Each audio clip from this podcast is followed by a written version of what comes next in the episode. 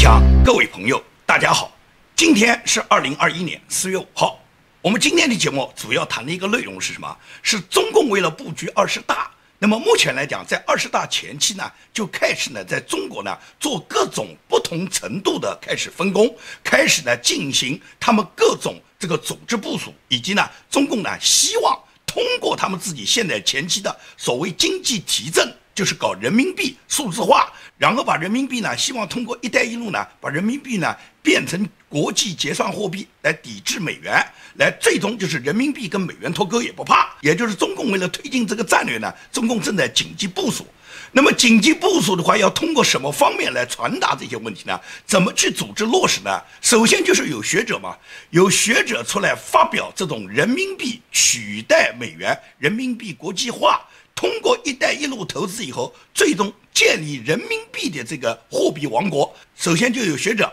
提出这个理论了。那么提出这个理论的学者呢，叫狄东升。大家对狄东升这个人呢，一点都不陌生。他曾经呢透露过关于。我们上面有人，美国那边有人，就是他有过一段视频解释，就是美国高层有我们的人。那么这些人我们怎么搞定？也就是一摞子人民币摔过去，你看他同意不同意？不同意就第二摞，不同意就第三摞。也就是把几十万、几百万、几千万，把人民币不断的加码放在他面前以后，你看还有搞不定的吗？以前一九九二年到二零一六年之间，中美之间各种问题都能搞得定，所有事情全部是床头吵架床尾和，两个月之内搞定。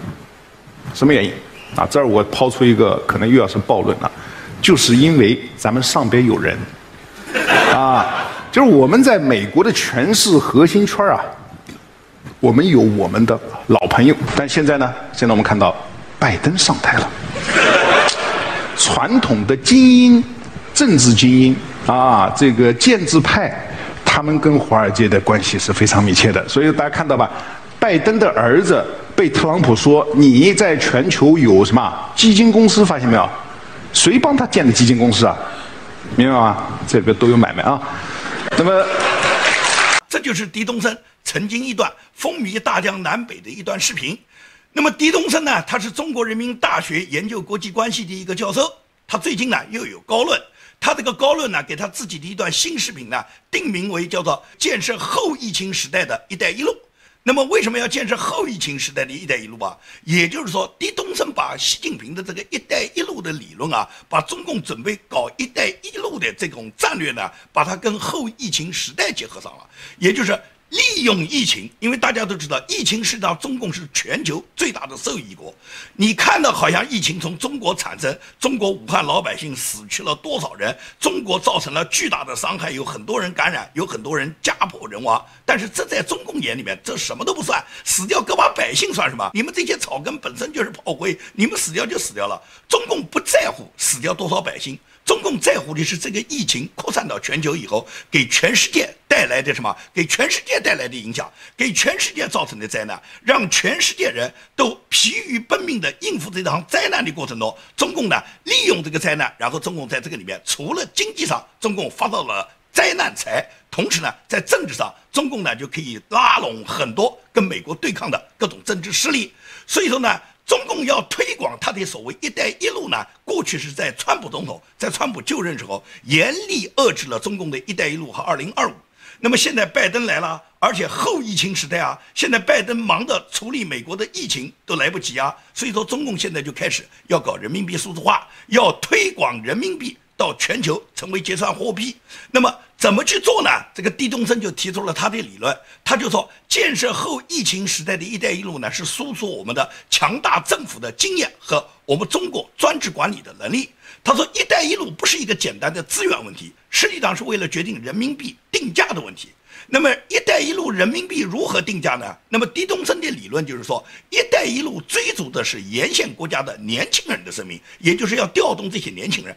把这些年轻人就像中国的年轻人一样，让他们成为房奴、车奴，让他们一辈子为他们自己年轻时候消费的钱让他们买单。那么怎么去做呢？就是说，中国政府首先是借钱给这些沿线的一带一路国家，然后主要是在这些国家。推广什么？推广强大的基本建设，也就是造机场、造码头、造高速公路、造高铁，然后围绕着这一系列的基本建设以后，推进中共的网络经济，也就是中共要把华为这种五 G 战略都伸过去嘛。那么随着网络经济铺进去以后，也就是说，所有的你这个五 G 都控制在这个中共手上以后，中共就可以推广。数字货币，那这种数字货币就是把人民币最终就是国际化，然后让当地的年轻人，你要买房啊，你要买车啊，你要结婚啊，你要消费啊，那么你没钱你就得借钱啊。那么借钱，中共由于他大量的投资以后，他已经控制了当地的国际资本，这样借钱就借给你啊，借给你你就慢慢还啊。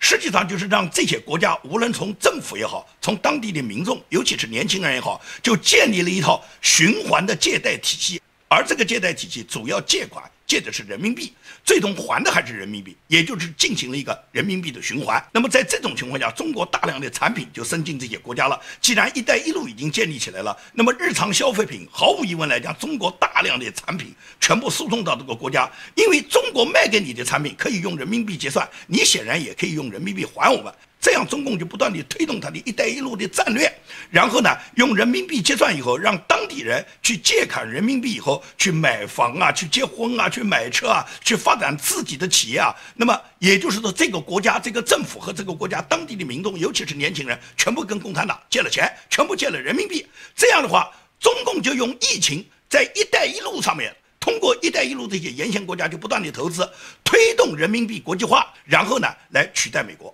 也就是说，过去任何一个国家，你只要一旦有外汇交易，一旦你有国际贸易，那么最终结算的都是美元。现在中共用人民币来跟你结算，推动你们国家的国际贸易，主要就是中国跟你的贸易。你不需要跟别的国家做生意，你只要跟中国一家做生意就行了。你即使是跟别的国家做生意的，那个国家一定也是跟人民币是挂钩的，也就是可以通过人民币结算的。这样，中共就不断地通过人民币向。沿线国家向“一带一路”国家的推广，尤其是控制东南亚里面跟中共经济贸易比较密切的一些小的国家，这些不发达的国家，还有就是非洲的所有国家嘛。中共首先就会在非洲推广它的人民币战略，而且呢，现在是数字化结算。那么数字化结算呢，又不需要有纸币，又不存在纸币有假币造假的这个嫌疑，大家都数字化结算。这样的话，也就是说，狄东升的理论就是在全球跟中共推广。“一带一路”的国家，“一带一路”沿线的这些不发达国家，首先是建立了人民币体系。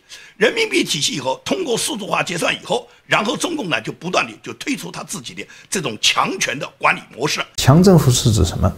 是指这个国家机器，它相对于社会的各种组织，包括宗族、社会、家庭、非政府组织等等啊，包括社会舆论啊、媒体等等这种社会组织结构。这个政府的力量非常强大，能够进行有效的管控、动员，是吧？识别，所以要想帮全球外围的五十亿人发展起来，那么中国要输出的就是如何建立强政府的这样一种经验和能力。换言之，就是我们十九届四中全会所提到的国家治理能力和治理体系的现代化的这样一个问题。也就是说。他认为中共都甚至可以用人类命运共同体的模式，在沿线的一带一路国家设立什么？设立中国特区，而且这些特区里面，他甚至认为可以大量的安置一些中国输出的人口。那么这些人口和当地国家里面的种族人口通婚以后。然后最终经过几代人的繁衍，最终就是用中国人用庞大的中国人人口的资源，最终就是把这些国家的人口就同化了嘛。而且他们的语言全部是汉语嘛，最终学的都中文嘛。汉语同化别的民族的语言快得很嘛。当大家都使用汉语，生下来的孩子都讲中文，用的货币都是人民币的时候，你觉得中共称霸世界，中共它通过“一带一路”最终形成命运共同体，你觉得这个很难做到吗？那么另外一方面呢？我们跑到“一带一路”沿线啊，这么多个国家去，我们追逐的是要素是什么？自由主义经济学往往以为啊，中国跑到“一带一路”沿线国家去，追逐的是人家的能源，追逐人家的矿，是吧？哎，这个我认为是肤浅的啊。刚才讲了，财富的源头是人而不是物啊。我们追逐的其实是“一带一路”沿线国家的年轻的生命，他们想要消费，但是他们现在没钱，我们把钱借给他。投资给他，他们就有钱；我们雇他，他就有了收入啊。他们有了这些收入有了现金流之后呢，就用来购买我们所创造的产品啊，然后呢，这个把钱付给了我们，然后我们再继续进一步投资给他们，进一步进借贷给他们，进一步支付工资给他们，是吧？那么他们就获得了更多的钱啊，由此而形成另外一个方向上的繁荣。但问题是，你应该让这些年轻人进入你的资本的循环，进入你商品的循环，进入你货币的循环。比如说，最终形成一个千万人口的工业化形成的话，这里边中国人最多不能超过一百万人，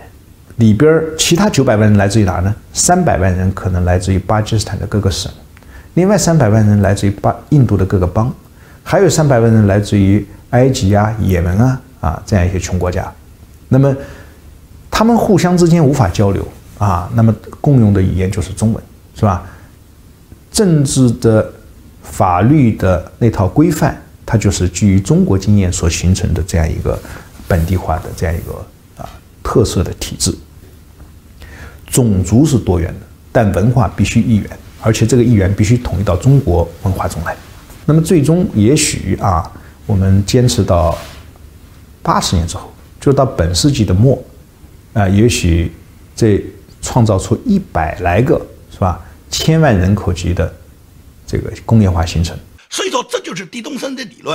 狄东升的理论就说，他要把中国的国债成为全球价值的基准，中国民众的消费成为全球最大的市场，未来的定价货币就只可能是人民币。这是狄东升他个人的理论。狄东升所谓个人的理论，你认为这是狄东升本人他一个人创造出来的理论吗？在中国有哪个学者可以随便讲话？你做的所谓的理论都是高层授意，在中国都是中共中央高层他决定要走什么样的路线，准备干什么样的事，然后呢由他们授意以后，由学者专家出来开始鼓动宣传，开始吹风了。所以说，狄东升他炮制这个理论，他宣传以后，马上就要企业家跟进嘛。企业家一旦跟进以后，然后这个战略不断的布局形成以后，就变成中央他英明决策了，然后就是中央政治局来讨论，然后去推广和扩大这个战略了。所以说，这个步骤你可以看这个脉络很清楚。丁东升他鼓吹宣布以后，然后很快企业家就开始行动了。这两天，也就是四月五号。我们呢看到了有一个叫做华夏同学会，他们呢举办了一个高层富豪论坛。华夏同学会是一个什么组织呢？也就是大家都知道，马云啊最近呢是过不去，也就是中共呢现在在整肃马云。马云出事以后呢，马云和由马云等组建的超级富豪组建的一个神秘俱乐部叫泰山会，泰山会已经解散了。那么泰山会解散以后，是不是像泰山会这一类的富豪组织就不存在了呢？没有。还有一个华夏同学会，华夏同学会是类似于泰山会这么样的一个富豪俱乐部、富豪组织。那么小米集团的创始人雷军和多个商界的巨头那些富豪，他们呢最近呢在四月五号又搞了一个聚会。这个聚会呢有一张照片呢已经在网络上曝光，就是一张雷军和蔚来汽车 CEO 叫李斌、理想汽车 CEO 叫李想、小鹏汽车的 CEO 叫何小鹏。比亚迪的董事长叫王传福的几个人的一个合影，在网上呢，我们大家都看到了。而且这个聚会呢，不光是这几个富豪，还有很多富豪，可以讲他们一桌啊，他们的身价就达到两千亿。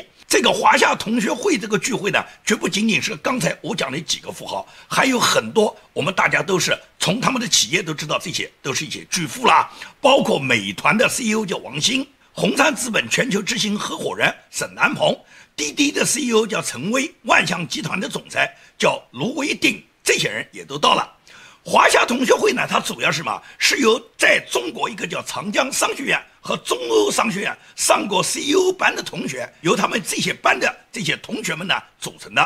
包括中国的顶尖富豪，像马云啊、马化腾啊、李彦宏啊、刘永好啊、王健林啊、冯仑啊、郭广昌啊、李东生、柳传志这些商界巨头呢。都在这个同学会里面。他们华夏同学会呢有这么一个规定：凡是他们一年要搞两次重要的活动，凡是不来参加这个活动的，就会被罚款数万元。这个被罚的这个款项呢，会进入他们这个华夏慈善基金会。所以说呢，他们规定他们每年呢要聚会两次，轮流承办。每一个会员呢，他呢做东，也就是轮到谁谁就做东。那么每次聚会呢，都会设置一到两个主题。今年呢是正好轮到这个小米的董事长雷军做东，在本次聚会的这个议程中呢，向大家公布的这个议题呢，叫做智能出行、智能汽车与自动驾驶。实际上还有一个重要的议题，就是人民币数字化，就是人民币通过“一带一路”国家扩大人民币取代美元的，也就是人民币国际货币结算化。所以说呢，这首先就是专家吹风，然后呢，企业家们跟进。那么这个企业家跟进呢，也就是这次华夏同学会呢，他们就是在他们所举办的这个所有的顶尖富豪，他们通过这个同学会里面，现在开始部署和执行中共的这个政策了。那么。在参加这次会议上，除了我刚才讲的这些知名的这些富豪以外，中国汽车圈里面的像小马智行的联合创始人叫彭军，汽车芯片厂商地平线的创始人叫于凯，新浪的董事长曹国伟，泰康保险集团的创始人陈东升，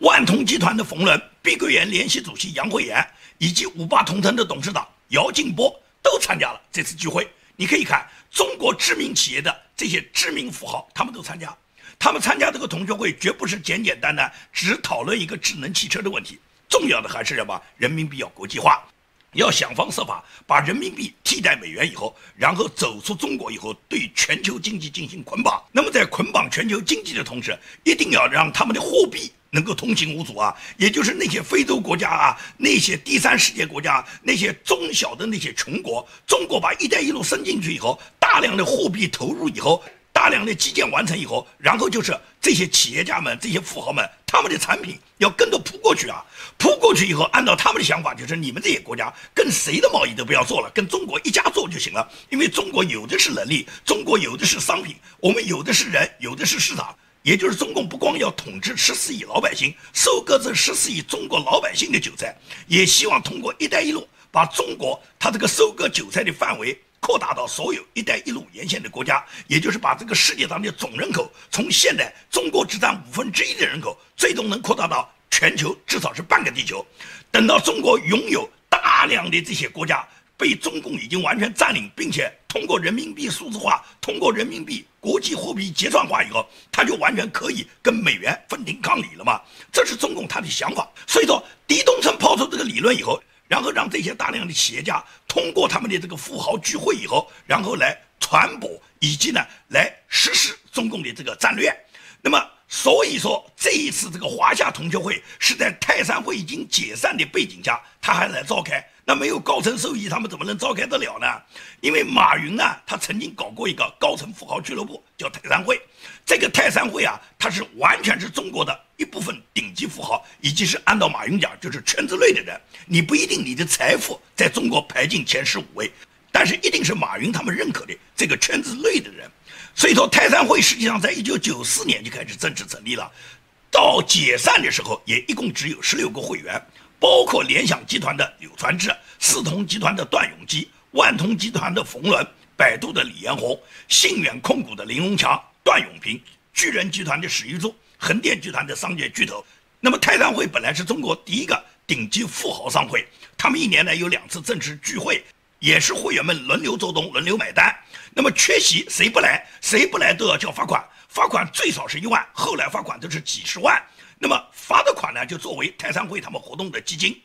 泰山会的这个成员呢，在当初他们建立的时候呢，他们给自己呢定下一个规矩，说是他们这个聚会，第一不准录音，不准记录，不准拍摄任何视频，不要请当地政府的领导，不见媒体，不让媒体做任何报道。也就是这些顶级富豪们，他们自己在一起小圈子聚会，小圈子大家谈一些他们想谈的话，而且呢是严格限制新会员入会。一旦有新会员申请入会，至少要有两个老的会员推荐，而且每年最多只吸纳一个会员。所以说呢，这种情况下，泰山会呢，你要加入就很难，因为它不是凭财富，它是凭圈子。你不在这个圈子，你是不能来的。那么泰山会这么一个重要的一个富豪圈，早就引起中共的注意。泰山会它实际上是不属于中共党内编制的一个组织啊，而且你们定期聚会交换这种情报，形成你们自己的裙带作风，拉帮结派，这就会刺激中共，也就会刺激了习近平嘛。习近平认为你们这帮红顶商人、白手套，如果你们串联起来，你们哪一天要谋反都是有可能的。因为中共只允许中共七常委，他们是唯一的兄弟会，奉行的就是党外无党，党内无派，根本就不允许任何人还可以成立一个什么富豪俱乐部。所以说呢，泰山会呢，中共就要把它解散。那么马云和泰山会的所有成员，在一看马云被中共整肃以后，来不及就把泰山会就解散掉了。那么华夏同学会现在目前还没有解散，是因为华夏同学会的这个圈子呢，比泰山会的这个成员呢要多，圈子要大，而且中共呢要利用这个华夏同学会。实际上，这个华夏同学会他现在做的所有的事情，都是中共最高层受益的，绝不是他们自己想干什么就干得了的。那么，首先是学者吹风。然后是企业家开会跟进，那么跟进最重要达到什么目的呢？达到就是中共在二十大，习近平要稳固他自己的权利，要稳固他自己的这个常委机构，他要选拔属于他信任的人，把他自己不信任的人要排挤出去。同时，二十大的布局呢，习近平实际上已经违反了共产党过去一贯的这个常规了。第一个就是中共的总书记从来没有可以第三任的，政治局常委呢也没有呢就是连续四任的。因为李克强到二十大，如果继续接任中共的政治局常委，李克强也是第四任啊。按照中共没有第四任常委的话，李克强应该退。那李克强不服气的，啊如果我退的话，你习近平要不要退啊？你也是四任啊，我是跟你同时进入政治局常委的，也就是在胡锦涛的那一届，他们在十七大，他们俩人进入了常委，他们俩人都担任了常委。那么到十八大、十九大。连续担任常委，这就是三届。如果二十大担任常委的话，李克强四届，习近平更是四届啊。所以到习近平他在确定二十大这个七常委名单时候，他是煞费苦心的。对于李克强究竟是留任还是不留任呢？我在前面的节目分析过，习近平最终是留任了李克强。我个人认为，因为李克强这个人呢，对习近平来讲不碍事。李克强有没有自己的圈子，对习近平呢，他本人服气也好，不服气也好，把他作为一个摆设，也是可以跟中共的一些党内的元老做交代。并且是给自己呢找一个借口，就是人家说你习近平凭什么担任了世界常委啊？你担任总书记啊？那他讲克强不也是世界常委吗？所以说，我觉得李克强呢，作为习近平的一个掩护，他会拉着李克强，他不多李克强这个常委，因为李克强在整个七个常委里面根本就说不上话。所以说，我认为习近平在二十大里面，他七常委的名单，他基本上就是这么去确定的。他本人继续沿袭过去的总书记地位，担任中共的最高领导人，他肯定是终身制。那其次呢，他会安排王沪宁也留任，也就是按照中共七上八下的这个规则呢，王沪宁正好到了六十七岁，那么六十七岁可以七上八下。问题是符合七上八下的人很多啊，就不光是王沪宁是七上八下，李克强也属于这个年龄层，汪洋也属于这个年龄层，也就是李克强、汪洋，包括还有一个赵乐际，赵乐际比他们还年轻两岁。所以这些人都符合七上八下，除了栗战书这种已经过了气了，那么栗战书可能要退休了。问题是符合七上八下这些人是不是都上呢？习近平肯定不会让他们都上嘛。所以说，我个人分析，王沪宁会接任王岐山的职位，担任国家副主席，但是进入了常委，也就是把王沪宁留任。因为王沪宁作为三朝帝师，对习近平巩固他的地位，对意识形态宣传，习近平认为王沪宁还是有功的，所以习近平是要用王沪宁的。所以说，我认为王沪宁会留任，成为常委，并且担任国家副主席。那么李克强也会留任，李克强呢就把他担任到委员长，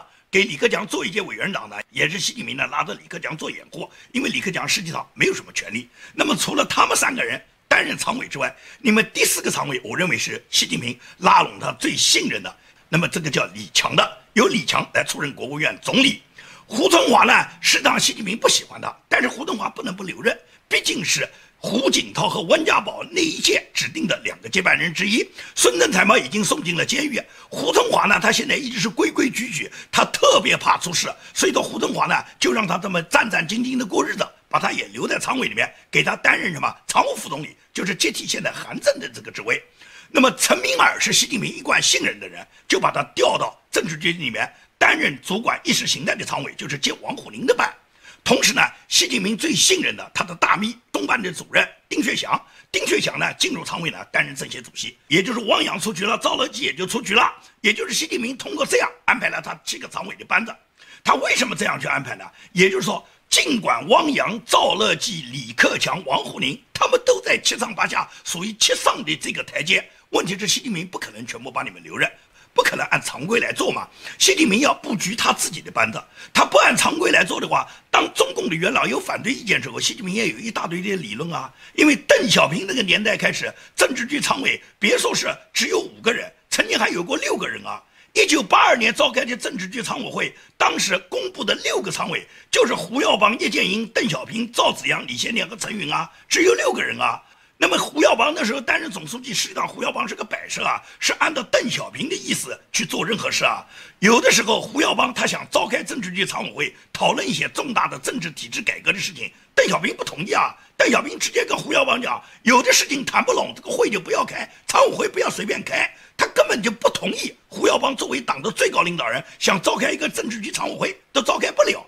那么后来胡耀邦给邓小平弄下台，赵紫阳也给邓小平弄下台了。赵紫阳弄下台以后，那一次赵紫阳出局，胡启立出局，中共十三届四中全会那时候新补了江泽民进来，这时候出现的政治局常委也是偶数，也是六个人。按照当时中共公布的这六个人是江泽民、李鹏、乔石、姚依林、宋平和李瑞环。这六个人成为了政治局常委，也就是说，不需要中共的按照过去的规矩，我们认为肯定是单数，或者是七人，或者是九人，历史上也有过五人。那么一旦中共有这个需要，管你是什么单数、偶数，管你是六人还是八人，中共都可以怎么去干。等到江泽民把班要交给胡锦涛之后，他觉得要控制胡锦涛啊，所以说江泽民给胡锦涛配备了最多的常委，配备了九个人。这九个人一下子就是变成九龙之水嘛，各管一台嘛，也就是胡锦涛跟温家宝那一届，中共的最高领导人一共有九个常委，九个常委每个人都分管一台，你也不管我的事，我也不管你的事，这叫九龙治水。